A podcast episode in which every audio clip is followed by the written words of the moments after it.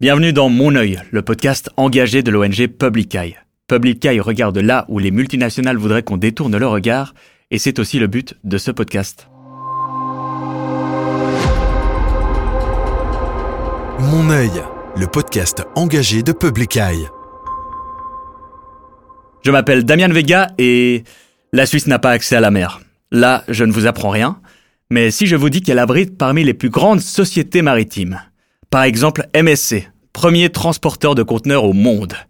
La Suisse est donc devenue une grande nation de marins qui nettoient le pont et chantent dans les ports de Genève Vraiment? Pas vraiment. Et c'est ce dont on parle avec Marc Pitt. Bonjour. Bonjour. Tu es professeur à l'université de Bâle et tu es une figure emblématique de la lutte contre la corruption. Tu as récemment écrit un bouquin euh, uniquement en allemand pour le moment, mais qui, si je le traduis euh, maladroitement, euh, voudrait dire la Suisse, une nation maritime. Pourquoi, pourquoi la Suisse quand on parle de haute mer? Oui, en effet, c'est bizarre. vous venez de dire, il on est loin des mers, et pour être franc, notre pavillon est quasiment nul. On a, il reste 18 euh, bateaux, mais pavillon, c'est le nombre de bateaux enregistrés euh, sous le drapeau suisse. Oui, le, le, le exact. Le pavillon, c'est le drapeau suisse sur sur un, un bateau. Et là, il reste euh, à peu près à peu près 18 bateaux sous euh, sous drapeau suisse. En revanche, il y a quelque chose que les gens ne, ne savent pas. Et pour moi, ça, c'est le point intéressant. Si on regarde les compagnies de navigation, euh, en, en, allemand c'est Reedereien, mm -hmm. euh, shipping companies en anglais, là on est au moins numéro 4 en Europe.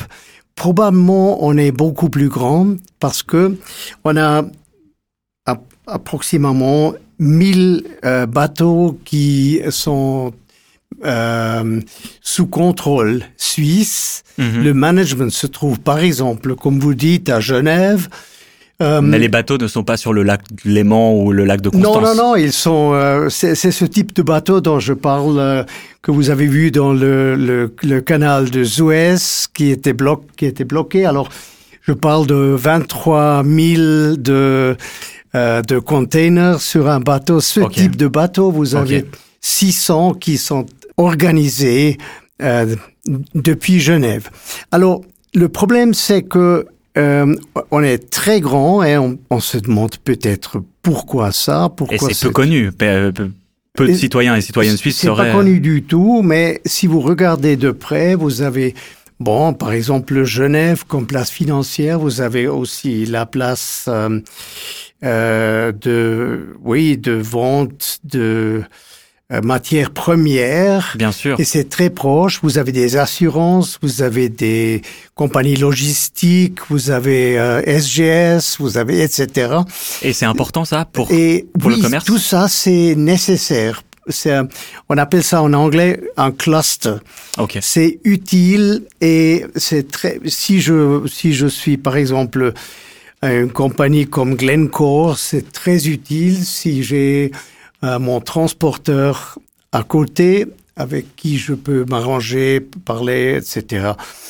Alors pour ça, euh, la, la, Suisse euh, fait beaucoup plus que nous pensons. En revanche, la Suisse officielle, euh, je dirais, il, on fait le mort, ou on a joué le mort jusqu'à récent.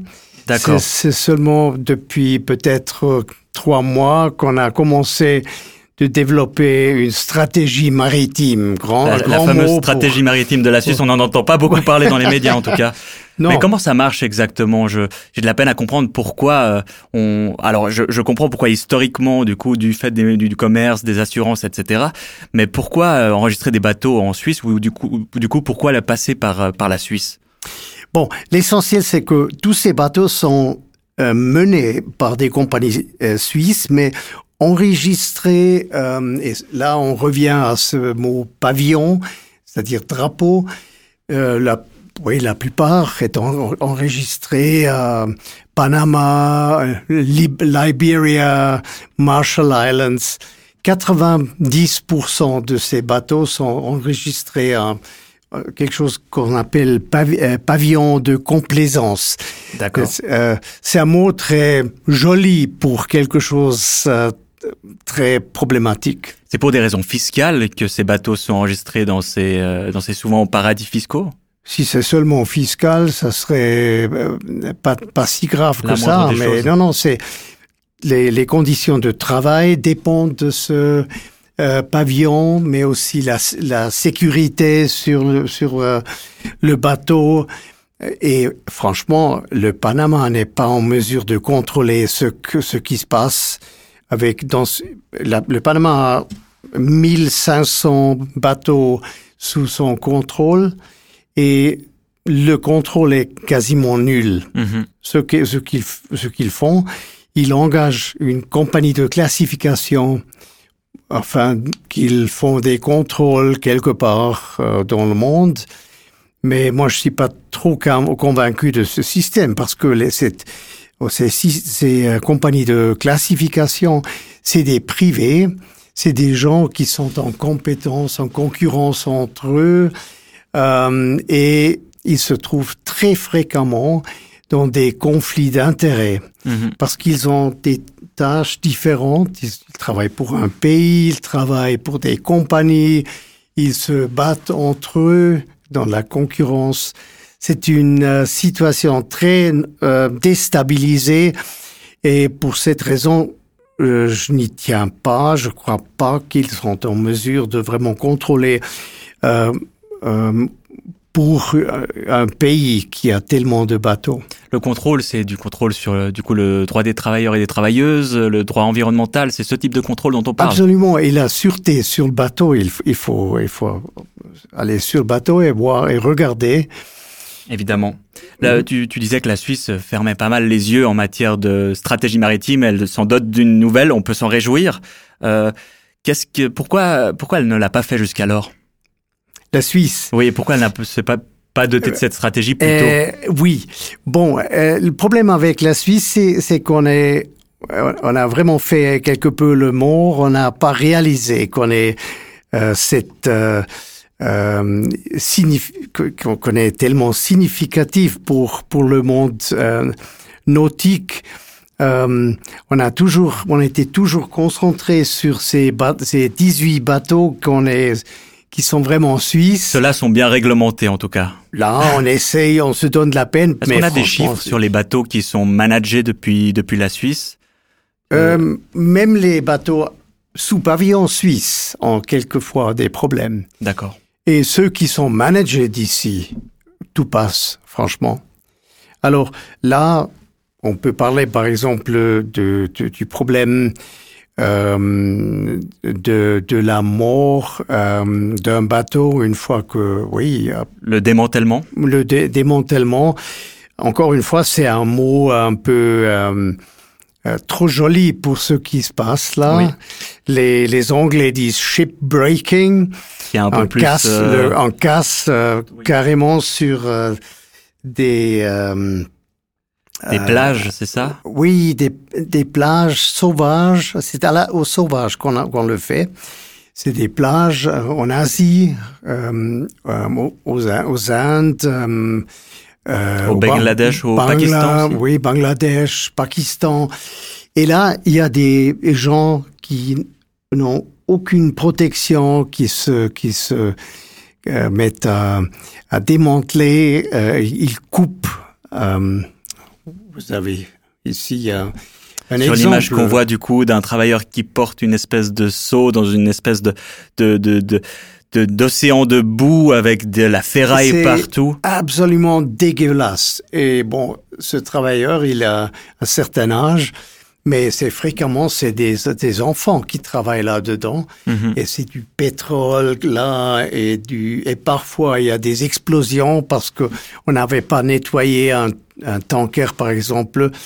Euh, alors c'est ultra dangereux et la mer, euh, un il y a un décalage de 10 mètres à peu près ici. Alors il y a de l'eau qui vient et qui retire euh, des substances euh, toxiques et, et les, les travailleurs sont exposés sans vous voyez, il n'y a, a pas du tout de, euh, de protection, sont Oui. exposés à, à- à- aux substances toxiques. Effectivement, on a d'ailleurs un petit, une petite vidéo pour illustrer ce, ce, ce Oui. principe de démantèlement sauvage. Ils sont échoués à même la plage. Des bateaux, des cargos, de toutes les tailles.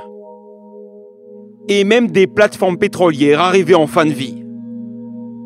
Leurs propriétaires les ont envoyés ici se faire démolir dans d'immenses chantiers de démantèlement extrêmement rudimentaires sur la côte ouest de l'Inde.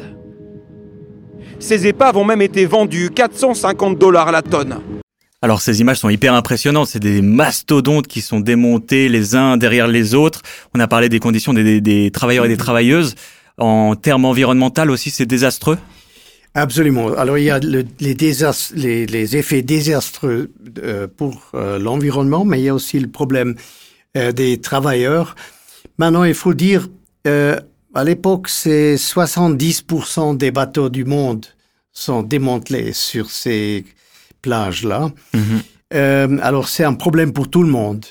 Mais la Suisse officielle s'en fout. Elle, c'est le Conseil fédéral avait dit récemment, bon, franchement, si quelqu'un vend son bateau jusqu'avant avant la, la mort, euh, c'est pas notre problème. Mhm. On accepte, euh, euh, oui, le libre commerce en Suisse. Donc on sous-traite ça euh, à l'autre Ouais. bout du monde et ça ne pose on pas de problème. vend à quelqu'un, celui vend à quelqu'un d'autre, et finalement celui vend euh, à la plage. Mhm.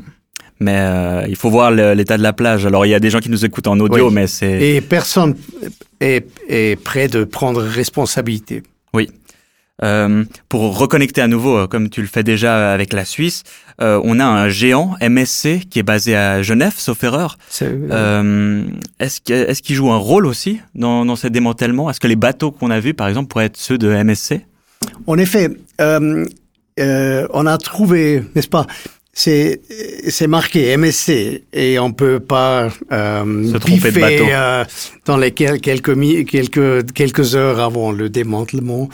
Alors, On voit à Euh, l'image effectivement un bateau euh, où c'est écrit MSC Oui. en très gros. Il y a quatre, il y a 80 dans 10 euh, de bateaux de MSC qui ont servi euh, pour MSC dans leur vie commerciale, euh, qui étaient démantelés dans 10 ans à Alang en Inde. Mhm. C'est-à-dire, et si on demande à MSC, ils disent oui, oui, oui, c'est possible, mais on a vendu avant. Mhm. Et nous, on peut vra- pas vraiment contrôler ce que les gens font avec le bateau qu'on leur vend. Mhm. Parfois, on a pensé que la vente, euh, oui, ça va, ils, vont ut- réutiliser après.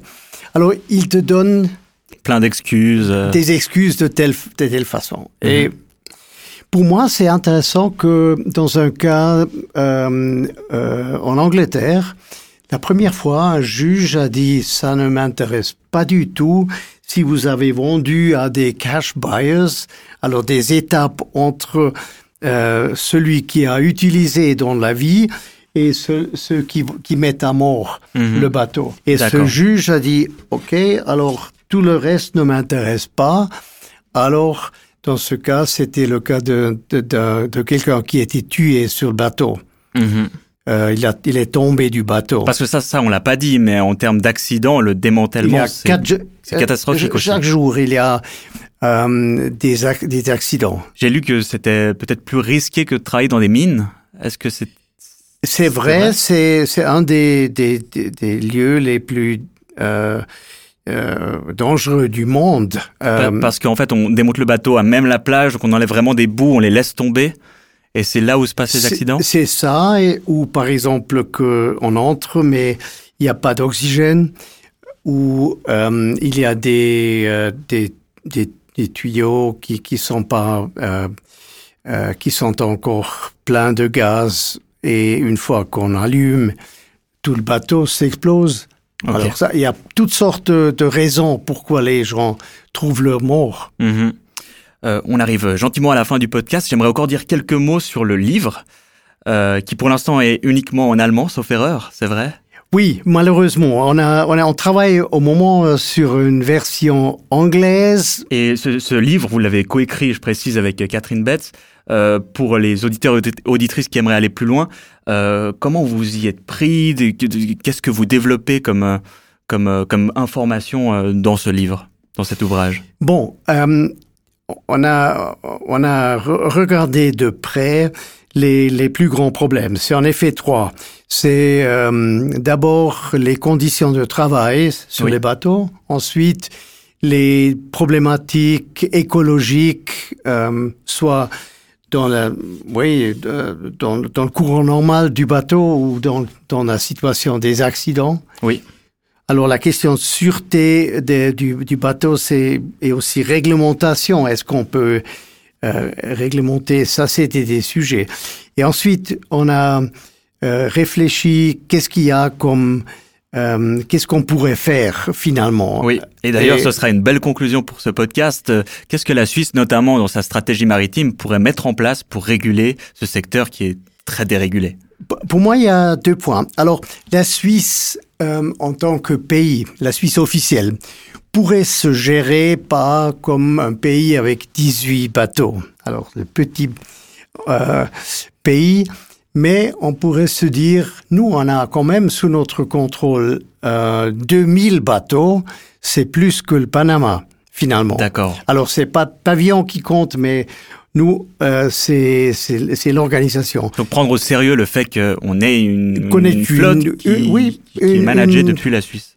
Une, un pouvoir euh, maritime. L'autre point serait, c'est plus difficile. Euh, beaucoup dépend de la mondialisation. Alors, et là, il faut vraiment réfléchir comme consommateur. Est-ce qu est-ce que c'est nécessaire de transporter toutes ces choses qu'on fait à travers du monde juste parce que ça semble être moins cher. Et en faisant ça, on a, oui, on, utilise des travailleurs euh, à un endroit où ils gagnent rien et où les conditions sont sont nettement pires que, que, euh, chez nous. Donc là, avoir la même réflexion que beaucoup d'autres secteurs, euh, se poser la question de, de, de sous-traiter n'importe quoi et tout à travers on, le monde. On pourrait commencer là de, de, de, de discuter les vêtements, par exemple. C'est le même, absolument le même problème. Oui. En tout cas, merci beaucoup Marc Pitt, on en a appris beaucoup plus sur un sujet qui est malheureusement trop peu connu. Merci d'être venu. Merci de ma part. Et merci à vous de nous avoir écoutés. N'hésitez pas à nous faire vos retours en commentaire. Vous pouvez aussi vous abonner à la chaîne YouTube si vous regardez la vidéo ou vous abonner au podcast audio sur la plateforme de votre choix. On vous dit à bientôt pour le prochain épisode. Mon œil, le podcast engagé de Public Eye.